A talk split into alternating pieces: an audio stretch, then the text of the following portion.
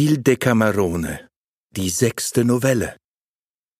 Es war einmal im Toskanischen ein Kloster, welches in einer sehr einsamen Gegend lag. In diesem Kloster ward ein Geistlicher zum Abt erwählt, der in allen Stücken einen unsträflichen Wandel führte, die Weiber ausgenommen. Mit diesen wusste er sich aber so klug zu benehmen, dass niemand etwas davon gewahr ward. Es fügte sich einst, dass dieser Abt mit einem reichen Landmann namens Ferrondo bekannt ward, der ein plumper, einfältiger Mensch war und an dessen Umgang er weiter keinen Gefallen fand, als dass er sich bisweilen mit seiner Einfalt einen Spaß machte. Er ward aber bei dieser Gelegenheit gewahr, dass Ferrondo ein allerliebstes Weibchen zur Frau hatte, welches dem Abte so sehr gefiel, dass er Tag und Nacht an nichts anderes denken konnte. Weil er aber merkte, dass Ferrondo bei all seiner Einfalt und Dummheit doch klug genug war, sein hübsches Weib mit aller Sorgfalt zu bewachen, so verging ihm fast alle Hoffnung. Doch es gelang ihm, Ferrondo dahin zu bringen, dass er nebst seiner Frau bisweilen im Klostergarten mit ihm spazieren ging, und dann pflegte er ihnen mit so vieler Salbung von der Seligkeit des ewigen Lebens zu erzählen, dass endlich das Weibchen Lust bekam, bei ihm zu beichten und auch Erlaubnis dazu von ihrem Manne erhielt. Als sie nun zum Beichtstuhle kam und vor dem Abte niederkniete, fing sie an. Hochwürdiger Herr, wenn mir unser Herrgott einen rechten Mann gegeben hätte, so könnte ich vielleicht auf den Weg gelangen, von welchem ihr uns gesagt habt, dass er zum ewigen Leben führe. Aber wenn ich mein Ferrondo und seine Torheiten betrachte, so muss ich mich wie eine Witwe ansehen und bin doch keine. Und er ist so toll und töricht, dass er mich über alle Maßen mit seiner Eifersucht quält. Darum bitte ich um euren guten Rat. Denn wenn ich nicht durch Abhilfe dieses Übels in den Stand gesetzt werde, mein Heil zu befördern, so kann mir das Beichten und jede andere gute Handlung nicht frommen. Diese Erklärung war dem Abte Wasser auf seine Mühle. Liebste Tochter, ich kann wohl denken, dass es einer so hübschen und liebenswürdigen Frau schwer ankommen muss, einen Narren und noch viel schwerer einen Eifersüchtigen zum Manne zu haben. Euch ist, kurz und gut gesagt, nicht anders zu raten und zu helfen, als dass man euren Mann von seiner Eifersucht heilen muss. Dazu weiß ich ein recht gutes Mittel, wenn ihr euch nur entschließen könnt, alles geheim zu halten, was ich euch sagen werde. Daran dürft ihr nicht zweifeln, mein Vater, sprach die Frau. Wenn wir ihn heilen wollen, sprach der Abt, so muss er ins Fegefeuer. Kann man denn bei lebendigem Leibe ins Fegefeuer kommen? Das nicht. Euer Mann muss sterben, und wenn er so lange gebüßt hat, so wollen wir Gott bitten, ihn wieder ins Leben zurückzubringen. Muss ich denn Witwe werden? Jawohl, für eine gewisse Zeit. Ihr dürft euch unterdessen beileibe nicht wieder verheiraten. Wenn er nur von diesem bösen Laster geheilt wird, das will ich tun. Aber welchen Lohn gebt ihr mir für den wichtigen Dienst, den ich euch leiste? Lieber Vater, alles, was ihr wollt, wenn es nur in meinem Vermögen steht. Aber was vermag ein armes Weib wie ich zu tun für einen solchen Mann wie ihr seid? Wohlan, so schenkt mir eure Liebe und euren Leib, für den ich von der feurigsten Leidenschaft entbrannt bin. Die gute Frau erstaunte über diesen Antrag. Hilf, Himmel, Vater, rief sie, was fordert ihr von mir? Ziemt es sich denn für fromme Leute dergleichen Dinge von Weibern zu begehren, die sich bei ihnen Rats erholen? Mein liebster Engel, ich versichere euch, ihr könnt euch auf eure Reize weit mehr einbilden als jede andere Frau, wenn ihr bedenkt, dass sie den Frommen gefällt, welche gewohnt sind, die Schönheiten des Himmels von Angesicht zu Angesicht zu sehen. Überdies bin ich zwar ein Abt, aber doch auch ein Mann, und wie ihr seht, kein alter Mann. Solange Ferrondo im Fegefeuer bleibt, will ich euch des Nachts Gesellschaft leisten. Verschmäht nicht die Gabe, die euch der Himmel darbietet. Überdies habe ich eine Menge schöner und köstlicher Kleinode, die ich niemand anders als euch zugedacht habe. Die Frau schlug die Augen nieder, Sie konnte sich nicht entschließen. Als nun der Abt sah, dass sie seinen Antrag bei sich erwog, fuhr er fort, mit so verführerischen Worten in sie zu dringen, dass er sie endlich glauben machte, es wäre alles gut und wohlgetan. Sie fragte demnach mit verschämtem Blicke, sie wäre zu allen seinen Befehlen bereit, doch könnte sie sich eher zu nichts verstehen, bis Ferrondo sich im Fegefeuer befände. Dahin wollen wir ihn bald schicken, sprach der Abt. Macht nur, dass er zu mir kommt. Mit diesen Worten steckte er ihr einen kostbaren Ring an den Finger und entließ sie. Vergnügt über das schöne Geschenk und begierig nach weiteren, rühmte das Weibchen ihren Begleiterinnen die Frömmigkeit des Abts und ging mit ihnen nach Hause. Ein paar Tage nachher kam Ferrondo aus eigenem Antrieb zu dem Abte, der sich vornahm, wie er ihn kommen sah, ihn sogleich ins Fegefeuer zu schicken. Er besaß ein Pulver, das, ohne zu schaden, den, dem man es eingebe, auf eine kürzere oder längere Zeit so fest einschläfere, dass er einem Toten völlig ähnlich wäre. Von diesem Pulver gab er ihm so viel in einem Glase Most zu trinken, als er es für nötig hielt, ihn auf drei Tage einzuschläfern.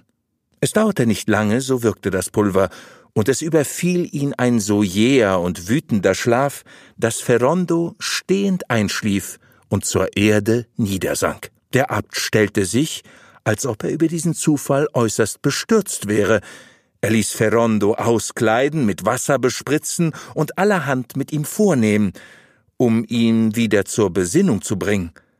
Als er sich aber bei all dem nicht wieder erholte, hielten sie ihn insgesamt für tot. Es wurde also nach seiner Frau, nach seinen Verwandten geschickt, und wie sie ihn eine Zeit lang beweint und beklagt hatten, ließ ihn der Abt in seiner Kleidung in eine Gruft legen. Als es Nacht ward, stand der Abt auf und mit Hilfe eines Bologneser Mönchs holte er Ferrondo aus der Gruft und brachte ihn in ein finsteres Gewölbe, welches Mönchen, die etwas verbrochen hatten, zum Kerker diente. Hier zogen sie ihm seine Kleider aus, taten ihm eine Mönchskutte an und legten ihn auf ein Bund Stroh. Dem Bologneser Mönch trug der Abt alles auf, was er mit ihm vornehmen sollte, sobald er wieder aufwachte, und außer diesem wusste kein Mensch im Kloster um die Sache. Am folgenden Tage ging der Abt mit einigen seiner Mönche unter dem Vorwande eines Trauerbesuchs nach dem Hause der Frau. Die Frau, die jetzt weder Ferrondo noch jemand anders zu scheuen hatte und einen zweiten schönen Ring am Finger des Abtes blitzen sah, gab ihm zu verstehen, dass er sie noch denselben Abend besuchen solle.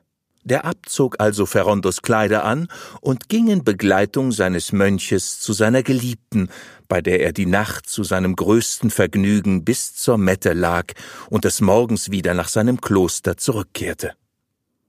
Diesen Weg nahm er zum gleichen Zwecke in der Folge ziemlich oft. Als Ferrondo im Gewölbe erwachte und nicht wusste, wo er war, ging der Bologneser zu ihm hinein und gab ihm eine derbe Züchtigung.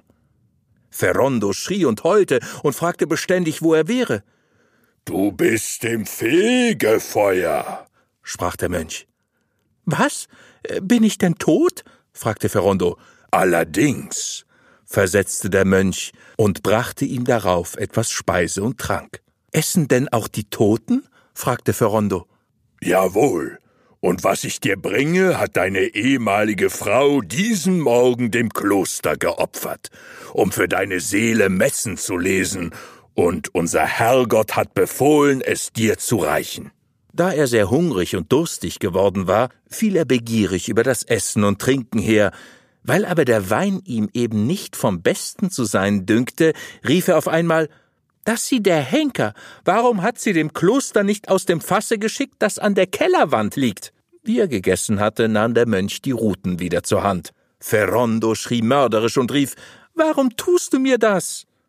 Weil unser Herrgott es befohlen hat. Und warum denn? Weil du eifersüchtig gewesen bist, da du doch das beste Weib in der ganzen Gegend zur Frau hattest. Oh weh, du sprichst wohl wahr. Sie war süßer als Honigkuchen, aber ich wusste es nicht, dass unser Herrgott es übel nehme, wenn man eifersüchtig ist. Sonst wäre es nicht geschehen. Daran hättest du denken und dich bessern sollen, wie du noch in der Welt warst.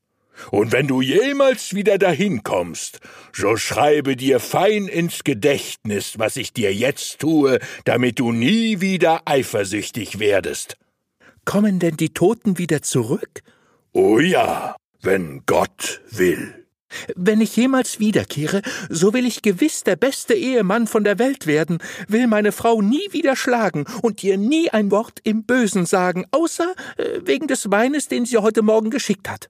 Aber sage mir, wer bist denn du, der mit mir so übel umgehst? Ich bin auch tot. Ich bin aus Sardinien, und weil ich meines Herrn Eifersucht noch gepriesen habe, bin ich zu der Buße verurteilt, dass ich dich füttern und dich geißeln muss, bis über uns beide anderes verhängt wird. Mit solchen und anderen dergleichen Reden, mit Essen und Trinken und mit Geißelhieben ward Ferrondo fast zehn Monate hingehalten, indes der Abt sich die Zeit desto angenehmer mit seiner schönen Frau vertrieb.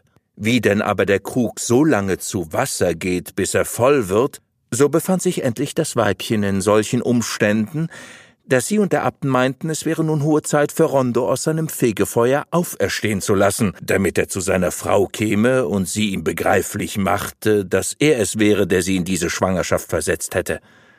Der Abt ließ ihm demnach in der folgenden Nacht in seinem Gefängnis zurufen Ferrondo, sei getrost. Es ist des Himmels Wille, dass du in die Welt zurückkehrst, wo dir deine Frau nach deiner Ankunft ein Kind gebären wird, dem du den Namen Benedikt geben sollst, weil dir diese Gnade durch das Gebot des heiligen Benedikts und seines frommen Abtes und deiner Frau widerfährt. Das freut mich von Herzen. Gott gebe dem lieben Gott einen guten Tag dafür und auch dem Abt und dem heiligen Benedikt und meinem wie Honig süßen, wie Lebkuchen schmackhaften, wie Käse duftendem Weibchen. Hierauf ließ ihm der Abt wieder so viel von dem Pulver in seinen Wein mischen, dass er ihn einschläferte. Unterdessen ließ er ihm seine eigenen Kleider wieder anziehen, und er und der Bologneser Mönch trugen ihn heimlich in die Gruft zurück, worin man ihn beigesetzt hatte. Gegen Tagesanbruch kam Ferrondo zu sich selbst und ward durch ein Loch in dem Deckel ein wenig Licht gewahr, welches er zehn Monate lang nicht gesehen hatte.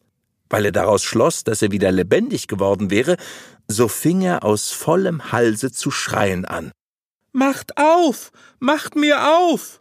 Die Mönche liefen hinzu und erkannten Ferrondo, der aus seinem Grabe hervorkroch. Erschrocken über den unerhörten Vorfall, liefen sie zu ihrem Abte. Dieser stellte sich, als ob er eben von seinem Gebete aufstünde und sprach Fürchtet euch nicht, meine Söhne, Nehmt das heilige Kreuz und das Weihwasser und folget mir nach. Wir wollen sehen, was Gottes Allmacht uns zeigen will. Ferrondo, der in so langer Zeit das Tageslicht nicht gesehen hatte, kam blass und bleich aus seinem Grabe und warf sich dem Abte, sobald er ihn gewahr ward, zu Füßen. Gelobt sei die Allmacht des Herrn, sprach der Abt. So geh denn hin, mein Sohn, da dich der Himmel wieder hergesandt hat, und erfreue deine Frau, die sich seit deinem Hinscheiden beständig in Tränen gebadet hat, und betrage dich künftig immer wie ein Freund und Knecht Gottes. Das hat man mir auch gesagt, hochwürdiger Herr. Lass mich nur machen, ich will sie schon herzen, wenn ich sie wiedersehe, denn ich habe sie lieb. Der Abt stellte sich gegen seine Mönche höchst verwundert über diese Begebenheit und ließ ein andächtiges Miserere singen. Ferrondo wanderte nach seinem Dorfe, wo ein jeder, der ihn sah, ihm aus dem Wege ging, wie einem gespenstischen Wesen, vor welchem man sich fürchtet. Wie er nun wieder von seinem Weibchen und seinem Hause Besitz nahm, ward sie seiner Meinung nach von ihm schwanger, und es geschah, dass sie ihm zur gehörigen Zeit einen Knaben gebar. Der Knabe wurde Benedetto Ferrondi getauft, Ferrondos Wiederkunft und seine Reden, die jedermann überzeugten, dass er vom Tode auferstanden wäre, vermehrten ungemein den Ruf der Frömmigkeit des Abtes. Da er für seine Eifersucht tüchtige Geißelhiebe bekommen hatte, so nahm er sich sehr vor einem Rückfall in Acht und ward von seinem Fehler geheilt, wie der Abt seiner Frau versprochen hatte. Deswegen lebte sein Weibchen auch nachher mit ihm so züchtig und ehrbar wie zuvor, doch vergönnte sie, wenn es mit Schicklichkeit geschehen konnte, dem Abte, dem sie so vieles zu verdanken hatte, bisweilen eine angenehme Unterhaltung.